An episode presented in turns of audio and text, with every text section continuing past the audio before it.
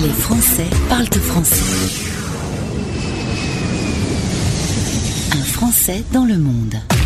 Aujourd'hui, on part en Espagne retrouver Virginie qui va nous partager un peu son expérience d'expatriée. Virginie, bonjour. Oui, bonjour. Voilà, explique-moi un petit peu ton parcours.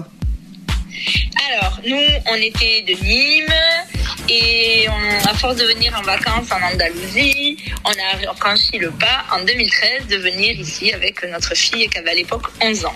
D'accord. Alors, vous êtes parti pourquoi Enfin, tu as lâché ton travail de l'époque? Alors voilà, j'étais préparatrice en pharmacie, mon mari était directeur d'hôtel.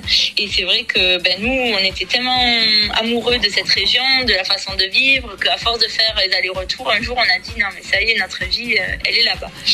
Et donc voilà, j'ai tout lâché. Je suis venue en 2013 m'installer.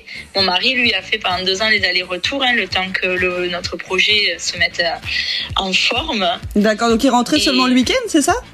Ouais, ouais, il rentrait les week-ends ou des fois tous les 15 jours. Ça dépendait euh, comment, euh, en fonction de son travail, comment il arrivait à se libérer. D'accord. En deux ans, c'était pas simple, mais il fallait bien assurer les arrières. Ah ouais, c'est sûr, on peut pas partir sans rien non plus. Et du coup, quel était le projet? Alors le projet c'était de créer ma propre agence. Alors à la base c'était de créer mon agence de visite. Je voulais faire des visites authentiques pour faire découvrir l'Andalousie et ça s'est fini en agence de voyage. En fait, D'accord. Une agence de voyage locale qui accueille et qui fait découvrir l'Andalousie authentique. Génial. Du coup, niveau papier, ça n'a pas été trop trop compliqué? Alors ça a été très très compliqué. J'ai envie de dire que ça c'est vraiment le point noir de l'expatriation, c'est l'administration espagnole. Surtout que je parlais très très mal la langue, c'était une Mhm. grosse barrière vraiment. Et l'administration créer sa société seule parce que la semaine mon mari était pas là, ça a été clair. vraiment le plus dur. Ah, j'imagine. Mais bon, là, ça fait 8 ans que c'est ouvert, c'est que t'as bien réussi quand même.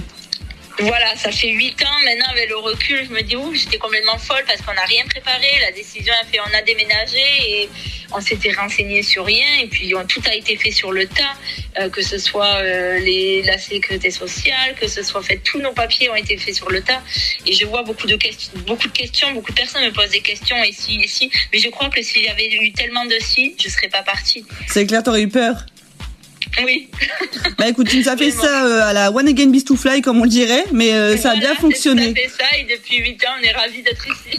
Et alors, du coup, ton mari, pendant deux ans, il a fait les allers-retours, mais après, il a eu un projet lui aussi euh, professionnel en Espagne. Voilà, en 2015, ben, j'ai attendu ma, ma seconde fille et j'en avais marre qu'il fasse les allers-retours et on a eu l'opportunité de récupérer l'hôtel où on est, hein, l'hôtel du village. Et là, comme il était directeur d'hôtel, ben, ça, a été euh, une bonne continuité. Bah écoute, c'est très bien. Bah, Donne-nous un peu les noms de tes, de tes entreprises. Si certaines veulent aller faire un tour, ça peut être Alors. intéressant. L'hôtel Andalou à Montellano et D'accord. Andalusia Afición pour, euh, voilà, pour vos voyages sur mesure en Andalousie. Bah écoute, c'est génial. Je mettrai euh, les liens de tout ça sur le podcast pour ceux qui veulent aller voir. Super. Et euh, bah merci beaucoup à toi, Virginie. Merci beaucoup. À bientôt. À bientôt. Stéréo Chic Radio.